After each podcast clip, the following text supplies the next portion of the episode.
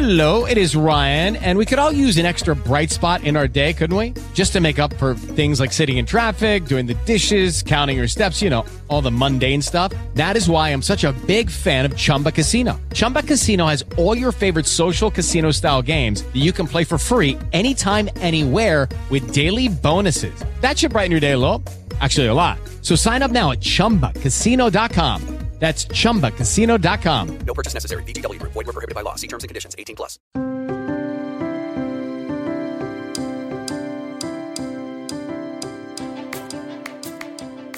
Olá, estamos começando mais um episódio do podcast Noveleiros, programa do Notícias da TV sobre novelas.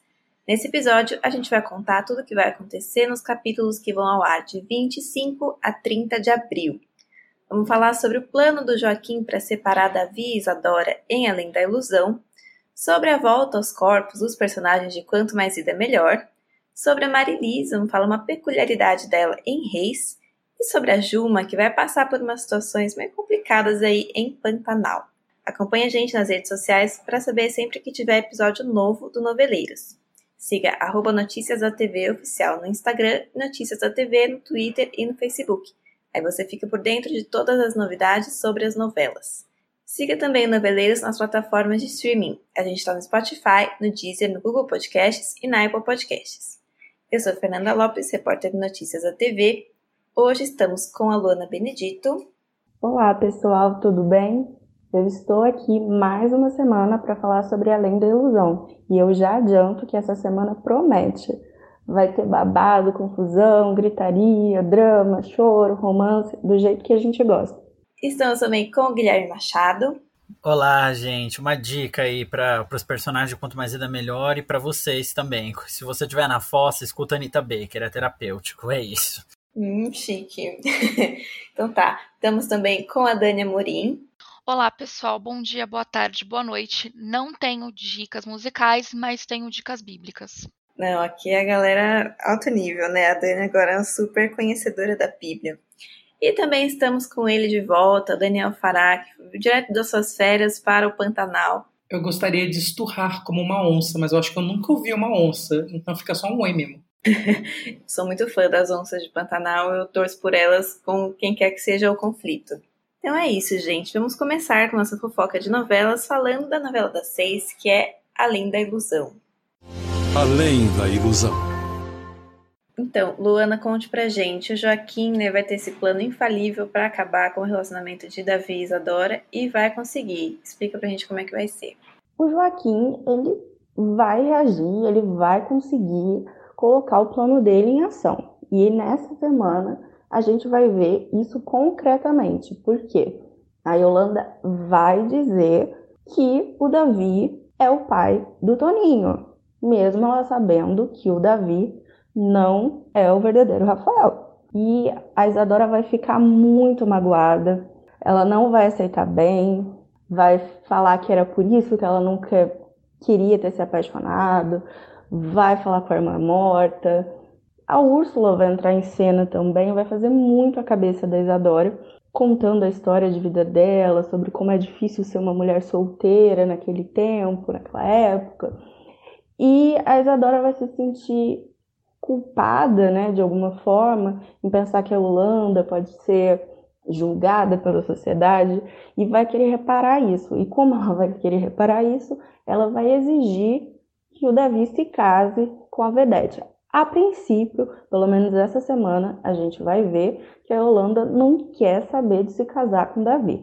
Para ela, ter um nome de, ali do Rafael, mesmo não sendo o Rafael, no registro do filho, já é de bom tamanho. E aí, no meio desse rolo todo, porque Úrsula não vai parar, ela vai agir, a gente vai ver que Úrsula é uma víbora, Eugênio e e Violeta também vão terminar. E por que, que eles vão terminar? Porque a Úrsula vai dizer, vai, vai fazer ali uma armação. O Matias ele vai estar muito perturbado desde que ele recebeu a notícia de que um amigo dele, o juiz, né, do caso do Rafael, foi assassinado e que o mágico, né, é o principal suspeito. Ele vai ficar trancado, vai ver da janela, vai fazer tudo porque ele não quer sair de casa de jeito nenhum. Mas a Úrsula vai se aproveitar desse surto e vai até lá a casa do Matias, vai se aproveitar de um momento que ele estiver sozinho e vai falar: Olha, o mágico fez a Violeta refém, vem comigo que ele quer te ver. Quando o Matias chegar lá, ele vai ver a Violeta aos beijos com o Eugênio. Completamente fora de si, ele vai pegar uma faca que vai estar por ali e vai atingir o Eugênio com uma facada no ombro. A Violeta vai ficar muito mexida, né, com isso, vai ficar muito desesperada. Muito a contragosto, ela vai aceitar internar o Matias de novo num sanatório, mas ela vai decidir terminar tudo com o Eugênio, porque ela não quer ter o Eugênio, colocar a vida do Eugênio em risco e ela também tá com medo de ficar falada na boca das pessoas. Então é isso, depois dessas tretas da novela das seis, a gente vai falar o que está acontecendo lá na novela das sete, que está na reta final, que é quanto mais vida, melhor. Quanto mais vida, melhor. Bom, temos aí uma semana de felicidade, né, para o Guilherme, para todo o, o público de Quanto Mais Vida Melhor, todos nós jornalistas que cobrimos essa novela, porque finalmente os personagens vão voltar para seus corpos, as coisas vão mudar, então, Gui, conta pra gente como é que vai ser isso. Casamento de Guilherme e Flávia. Fala um pouco como é que vai ser essa semana para esses dois. Pois é, né, gente? Levanta as mãos e agradece Osana nas alturas, né? Como diria o povo de, de, Eu ia falar Gênesis, mas é de Reis, é tudo igual, gente. Mas enfim, porque o que que acontece? Finalmente a morte vai encher o saco da brincadeira que ela fez quase 50 capítulos depois aí e vai reverter a troca de corpos entre os protagonistas. Basicamente, a Flávia, que ainda é o Guilherme no corpo dela, vai ter descoberto que está grávida de um filho do Guilherme. É, e aí, isso vai ter acabado de acontecer quando a morte vai fazer uma visitinha para os quatro protagonistas de novo e vai falar: Pois bem, gente, seguinte. Vocês vão voltar para a vida de vocês, para os corpos de vocês, mas eu deixo aqui um avisinho. Essa é a penúltima vez que a gente se encontra. A próxima vai ser a última, porque um de vocês vai morrer para valer. Então nós não vamos mais nos ver até lá. Pois bem, depois desse momento muito, né, agradável e suave, né, e tranquilo, personagens vão tentar retomar suas vidas. Quem vai se dar melhor nisso são o Guilherme e a Flávia porque eles vão finalmente conseguir se casar, eles vão se casar, eles vão estar tá muito felizes que eles vão estar tá grávidos, né? e muito animados com essa nova fase na vida deles. Então eles vão já ter uma trajetória um pouco mais tranquila. Só que não vai ser tranquila por muito tempo. Porque o que acontece é que Dona Celina não vai aceitar de jeito nenhum o casamento do filho, não vai aceitar de jeito nenhum é, a, a, a Flávia estar grávida e vai mover um processo de interdição contra o filho sob o argumento de que ele está emocionalmente desequilibrado e psicologicamente instável ela vai conseguir convencer o Daniel, o marido dela, desse processo, ainda mais porque o Guilherme vai contar da morte pro pai, o pai vai achar que o filho enlouqueceu e vai mover esse processo, e Guilherme será interditado. Em contrapartida, né? Em contrapartida não, né? Com, com, é, no mesmo, né? Na mesma toada, digamos assim, o neném também não vai se dar muito bem. Porque, embora ele volte pro corpo dele, a Rose não vai querer voltar para ele, porque, né, depois de todas as confusões, ela vai achar que ele tá doido e não vai mais querer nada com ele deprimido, chateado, ele vai desistir do futebol, vai desistir, vai desistir da carreira, vai dizer que agora quer se dedicar à família, mas vai conseguir um emprego como treinador do colégio da, da escola da Tina. E aí a Paula vai continuar na mesma toada, ela versus Carmen, é a mesma coisa de sempre, ou seja, a troca de corpos vai acabar, mas no fundo, no fundo não vai mudar tanta coisa assim não. Né, a morte chega aí para vocês e fala, olha só, próxima vez eu vou levar alguém. É, a gente imaginaria que eles mudariam alguma coisa, porém, conhecendo os personagens como a gente já conhece, não muito. Mas eu acho que no caso do neném, não tá errado não, né? Porque é aquela coisa a gente vê o cara lá, o jogador, já no fim de carreira, aquele constrangimento lá de ficar tentando e não dar certo. Eu acho que é melhor para ele, né? O que você acha? Ah, eu acho que faz todo sentido o que você falou mesmo, Fê, porque é isso, né? Não faz muito assim. É, não, não, não, não tem sido frutífero para ele ficar lutando pela carreira de futebol, sendo que outros aspectos da vida dele estão indo pro vinagre, né? A família, o relacionamento com a Rose. É, e ele, na verdade, assim, eu acho que ele também percebe, de certa forma, que ele tá fazendo isso mais pela fama do que propriamente pela família, sabe? Ele tá fazendo isso mais pelo ego dele do que qualquer coisa. Eu acho que ele vai perceber que ele tá afagando esse ego dele e vai dizer: não, eu acho que eu preciso fazer coisas corretas. Que no final, assim, por mais que a vida deles continue conturbada, uma coisa eu acho que não dá para negar. Eles realmente vão aprender umas lições aí. Eles aprenderam algumas coisas. O próprio Guilherme acho que evoluiu bastante. Então tem esse lado positivo. Aí eu falo que teve umas cenas aí, ai, neném tentando lá naquele time, neném caindo em golpe, neném caindo no doping, aí já tava de saco cheio. Eu acho que esse, essa virada. É, pois é. essa virada para ele acho que pode ser boa pra, pra trama. Enfim, temos aí então essa semana de Quanto Mais Vida Melhor. Em breve teremos Cara e Coragem. Por enquanto a gente vai contar o que vai acontecer nos últimos capítulos de Quanto Mais Vida Melhor. E vamos contar também o que está rolando em Reis, a novela bíblica da Record. Eu sei que a Dani bateu um papo com a é a atriz que faz a Marilis, e descobriu aí umas peculiaridades, uma palavra difícil para eu falar aqui sem me enrolar, sobre a personagem. Conta pra gente, Dani, faça essa fofoca, como é que foi a conversa de vocês, o que ela falou sobre a personagem, sobre a novela. Pois é, pessoal, eu conversei com a Marilis, que antes de ser a piriguete bíblica, a gente viu o que aconteceu com ela na novela. Ela se tornou a esposa do Geodás e, consequentemente, também uma vítima de violência doméstica. Mas eu fiz um fact-checking com ela sobre uma situação muito curiosa na novela. Eu não sei se vocês lembram, mas logo no primeiro capítulo, o Guilherme, inclusive, até apontou essa, essa peculiaridade. Realmente, Fernanda, você tem razão, essa palavra é muito difícil de falar que ela aparecia no meio do Oriente Antigo, do Oriente Médio, com cabelo extremamente platinado que não tem nada a ver com cabelo natural, não é mesmo? E ela me falou que, na verdade, a personagem dela ela teria um cabelo um pouquinho mais escuro, um louro meio acinzentado, mas foi uma decisão interna da Record de mudar o cabelo dela, deixar platinado para servir como um teste de DNA das antigas. Vou explicar logo para vocês o que isso significa. É, como a Marilisa ela teve um caso com o Ofne, que é um homem do cabelo preto, e se casou com um homem de cabelo loiro, que é o Geodás, tecnicamente as pessoas achavam que o filho que ela teve com o Ofne, o Ezer, era de Geodás. Só que na verdade era Diófane. E ela me explicou o seguinte: o cabelo dela era loiro platinado para que as pessoas percebessem que não tinha como o Ofne, o Ofne não, o Ezer ser filho do Geodás, porque os dois eram pessoas loiras, tendo um, um, uma criança de cabelo de, de, cabelo escuro. Então foi por isso que a, a Record precisou passar por cima da veracidade, pegou aquela frasezinha maravilhosa da Glória Pérez que tem que saber voar e optou por pintar o cabelo dela para ficar bem assim chamativo o fato que essa criança não poderia ser filho do Geodás, porque tanto a mãe quanto o pai eram loiros e ele não era. O que ela também me contou que ela decidiu falar e, e, entender e interpretar a Marilis porque ela foi vítima de violência doméstica. E era um papel que ela estava esperando há fazer um tempo com essa dramaticidade. Então foi por isso que ela aceitou esse desafio de estar em Reis.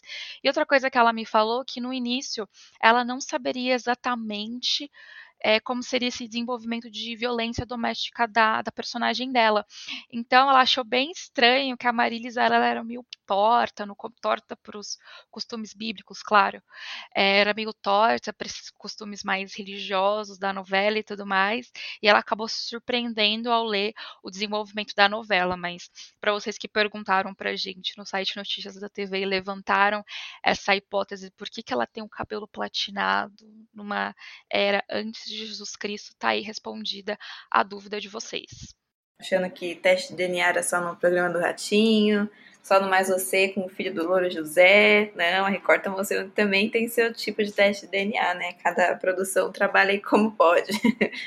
então é isso, Dani. Quem quiser conferir a entrevista completa e todos os detalhes, pode ir no Notícias da TV, que eu sei que a Dani já contou tudo lá pra gente.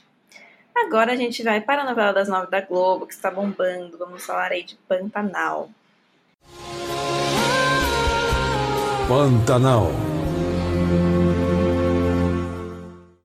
A galera gosta, né, das cenas da Juma, do núcleo Marruá, tá fazendo muito sucesso.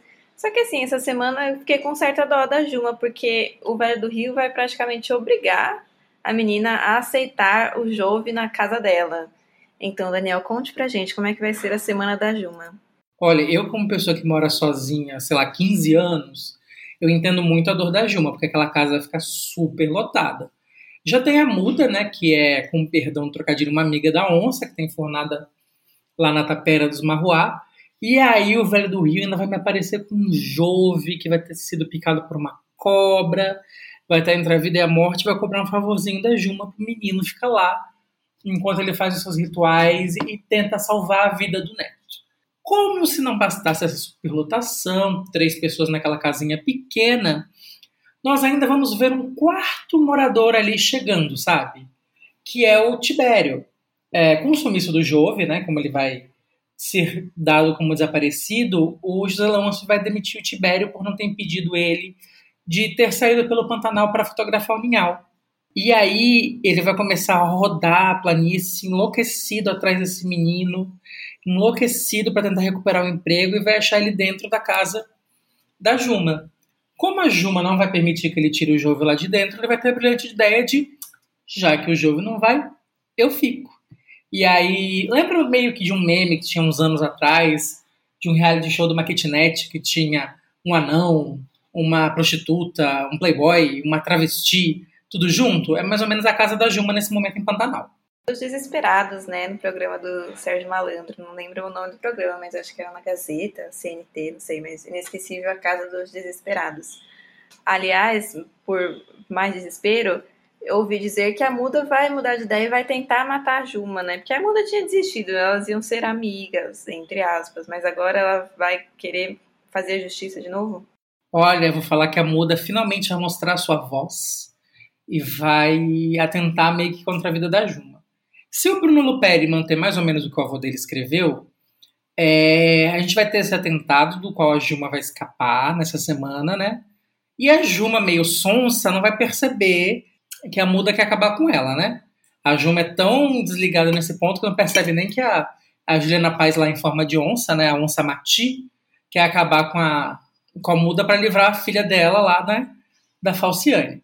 Mas se tudo ocorrer como aconteceu lá no original, vai ter um momento assim na história em que a muda vai virar para para Juma e falar, olha, seu pai matou o meu pai e eu vim aqui terminar essa vingança. E aí vai ser um barata voa, elas vão brigar entre si e a gente vai ver a Juma se transformando aí em onça pela primeira vez. É, pelos resumos que a gente teve acesso, não vai ser exatamente neste momento. Vai demorar um pouquinho essa tentativa de assassinato vai ser é, frustrada, não vai funcionar, mas a Juma também não vai perceber assim que a muda tá afim de passar a perna dela. Bom, então é isso. Falamos aí de todas as novelas e, como sempre, a gente quer saber o que vocês estão achando. O que, que você acha da, da trajetória da Juma até então? Ela é sonsa? Ela é inocente? Ela vai descobrir que a muda tá agindo contra ela? Você é a favor do relacionamento dela com o Jove? Conta tudo pra gente. Pode falar também sobre todas as outras novelas, tudo que você quiser. Pode comentar nas nossas redes sociais usando a hashtag noveleiros e também todos os textos de novelas, notícias da TV, vídeos no YouTube, lives no Instagram, todo lugar. Continue vendo Noveleiros, toda semana a gente está aqui contando os principais destaques das novelas. Curtam, compartilhem nosso podcast e voltem na semana que vem para mais novidades dos próximos capítulos. E até lá!